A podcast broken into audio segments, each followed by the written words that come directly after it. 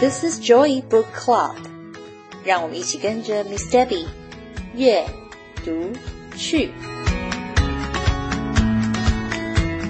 Hi everyone, good morning, good afternoon, or good evening.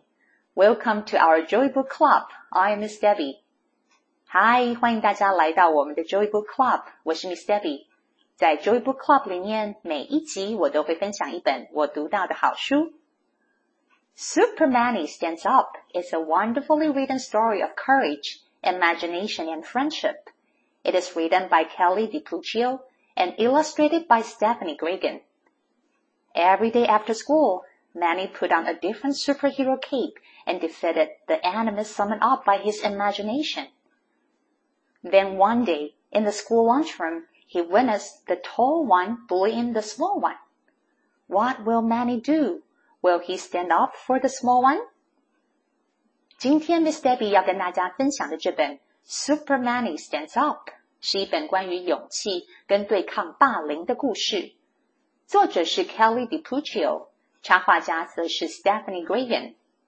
书中的主角 Manny，他在放学之后都会假装自己是超级英雄。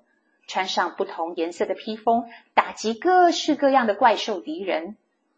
在他的心中，这些披风都是他勇气跟超能力的来源。有一天，在学校里面，他看到了有一个高壮的同学正在欺负一个瘦小的同学。你们觉得 Manny 会怎么做呢？让我们一起来读这本书。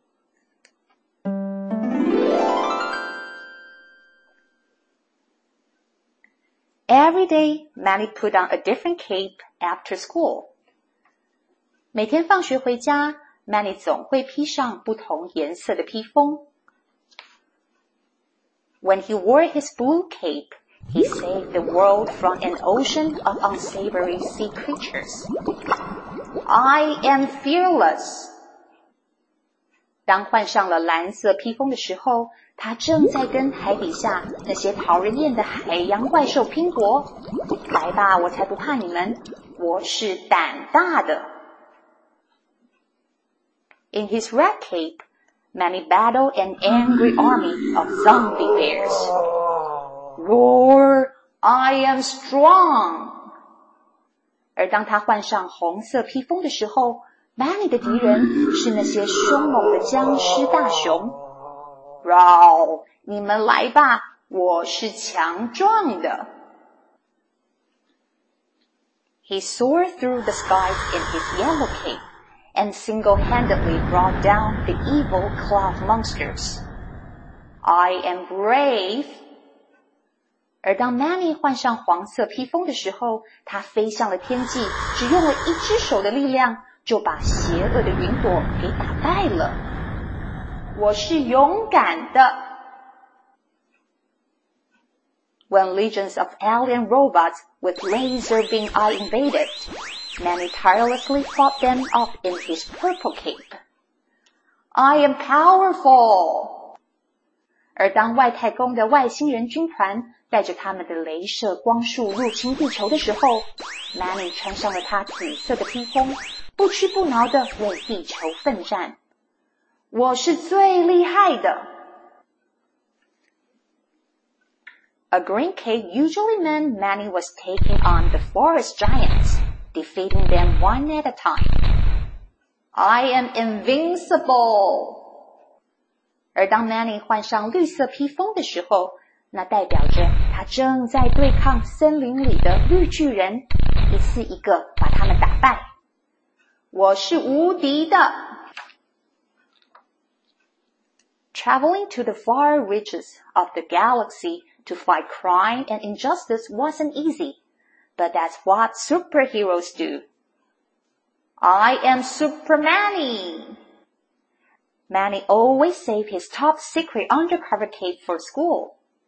你们知道吗？为了每天要保卫地球、伸张正义，长途跋涉到遥远的星河。为正义而战是一件非常辛苦的事情，但是 Manny 告诉自己，这就是超级英雄应该做的事情。 而要上学的时候，Manny 放在书包里面的就是那件最神秘、没有人知道的披风。我是超级 Manny。The invisible cape. With it, he battled mutant monkeys. He stopped fiery comets heading straight for Earth. 他放在书包里的就是那件隐形的披风。穿上了它，Manny 在学校的单杠上面对抗变种的猴子，在足球场上挡住了飞向地球的火球。He faced down giant squids with long tentacles and red eyes. I say move. Manny looked past his lunch to see where the loud voice was coming from.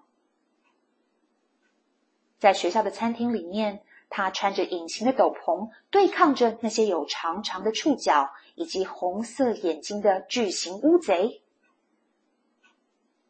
走开！Many 往餐厅的另外一个方向看，想知道这么凶的声音到底是从哪里传来的。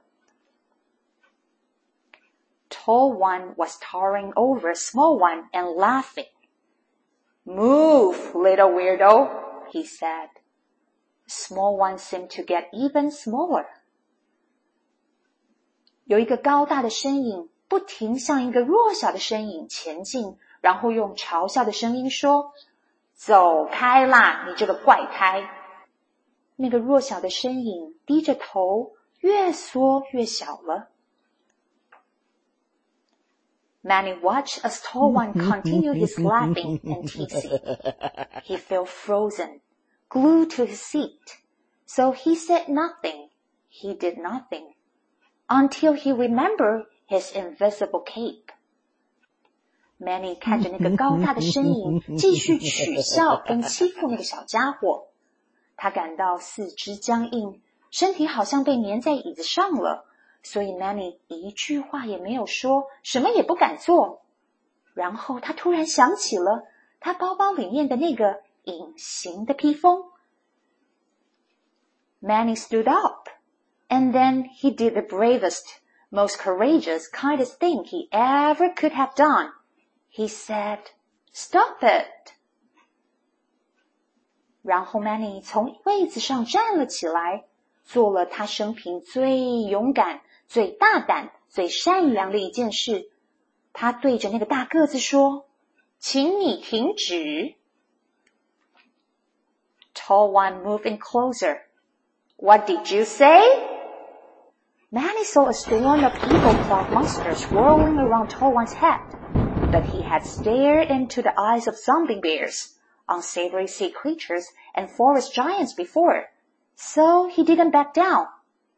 He reminded himself, I am fearless, I am strong, I'm brave, I am powerful, I am invincible. I say, stop it, he repeated, a little louder this time. You are being mean. 那个大个子向 Manny 走近了一步。你说什么？Manny 好像看到大个子的头上出现了一朵朵邪恶的云朵，但是他知道自己曾经对抗过那些凶猛的僵尸大熊，打败过可怕的海洋怪兽，还有击退了森林里的大巨人。Manny 完全没有退缩，他提醒着自己：“我是胆大的，我是强壮的。”我是勇敢的，我是厉害的，我是无敌的。因此，Manny 对大个子再说了一次：“我说，请你停止，你太凶了。”这次，Manny 的声音比刚刚更大声了一些。At that moment, everyone around him remembered they too were heroes with their own invisible cape. Stop it. Hey, stop it. Cut it out. Don't do that. Quit it. Stop that. Stop it. That's not nice. Yeah, stop it. Stop it.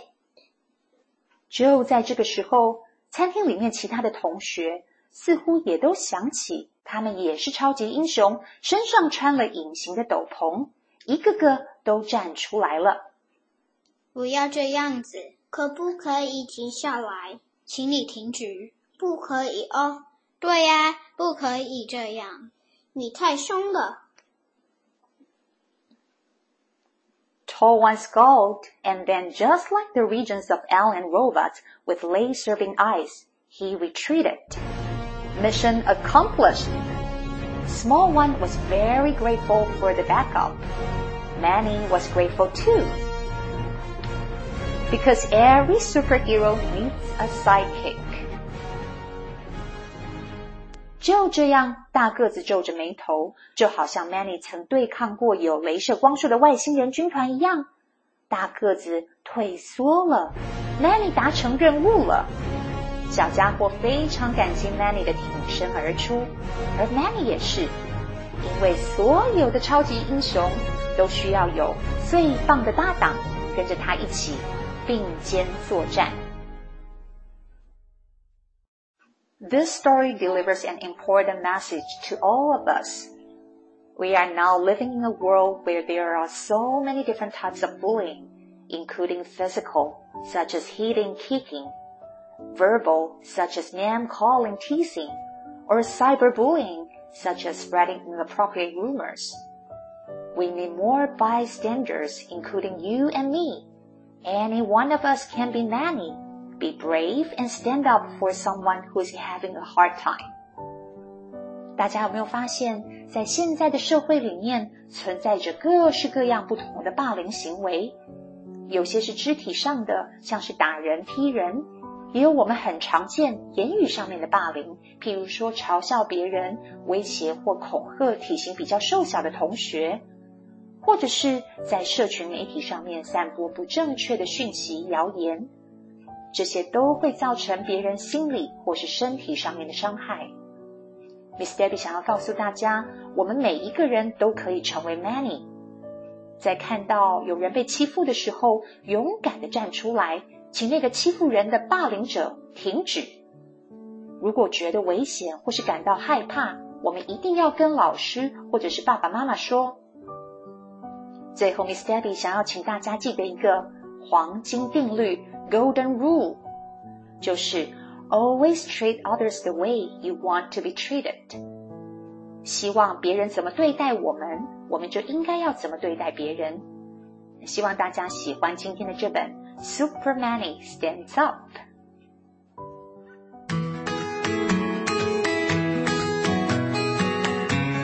Thanks for listening. If you enjoyed this episode and you would like to help support the Joy Book Club, Please share it with others or post about it on your social media. You can always reach out me on Facebook at Miss Debbie's Joy Book Club or email me at joybookclub2022 at gmail.com.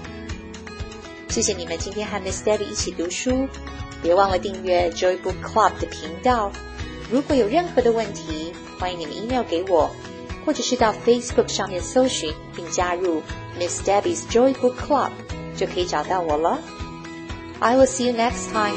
Bye.